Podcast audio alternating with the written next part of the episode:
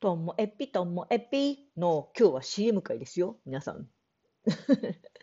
で CM の後に本編が流れます。この CM の収益金はすべて NPO 教育支援協会北海道のもろもろのコロナ対策の物品の購入などに寄付させていただきたいと思っております。では、どうぞどうぞお聞きください。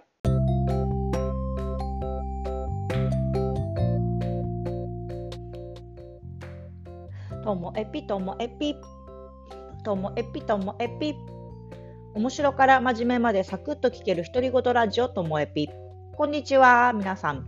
今日は放課後 PP の参観日の話をしたいなと思います。放課後 PP、プレイプログラミングは、えーと、半年に1回参観日をしていたんですけど、作品発表会をしていたんですけども、今年はこのコロナ禍で、えーと初めて、今年度初めて、でも最初で最後ですね、年に1回の参観日となってしまいました。でしかも今までは、えっと、全部の子どもとその保護者の方合わせて本当多い時だと3 4 0人の前で発表するタイプだったんですけどね。大きなスクリーンにこう映し出して。でも今回は家族単位で子どもの横に保護者やあの兄弟妹弟とかが来てお兄ちゃんお姉ちゃんから自分の作品のこう説明を受けたりあとはその作った作品で実際に家族で遊んでみたりっていう時間にしました。まあそれがねなんか一家団らんを覗き見るような気持ちであったかい気持ちになりますよね。みんな一生懸命に自分なりの言葉で保護者の方に伝えようとしていて自分の面白いこと工夫したことなんかを。で保護者の方もよくプログラミング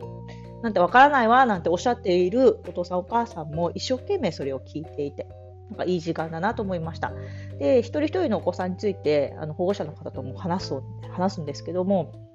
やっぱりあの本当に子どもそれぞれ取り組み方も違ってて、まあ、例えば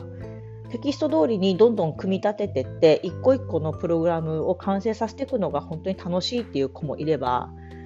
もうやり始めたらこう自分のアイディアがもう止まらなくってああしたいこうしたいっていうのが出てきてなんかもうそのためだったらとりあえず質問しながらでもやり遂げたいみたいな子もいたり。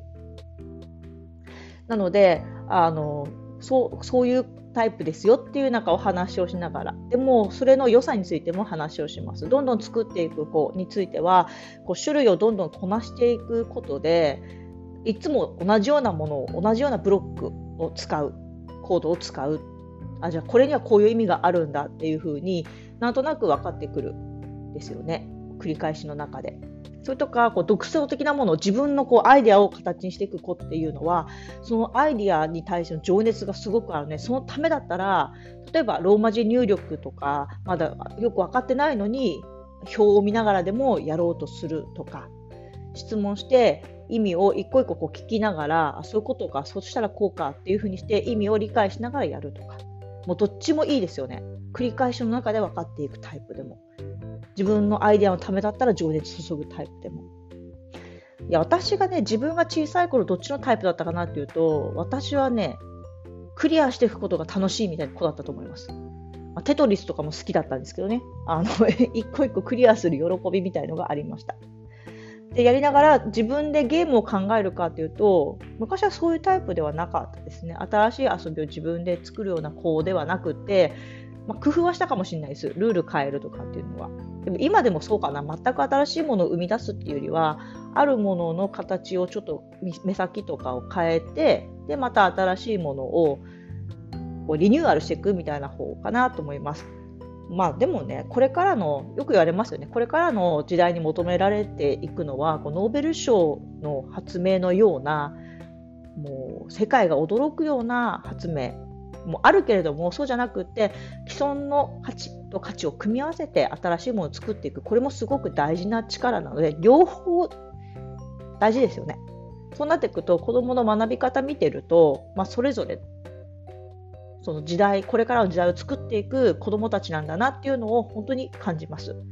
皆さんはどういうタイプでしたか？私と同じようにこう一個一個クリアしていくの楽しいっていう方あとは自分の思い描いたものをやりたいっ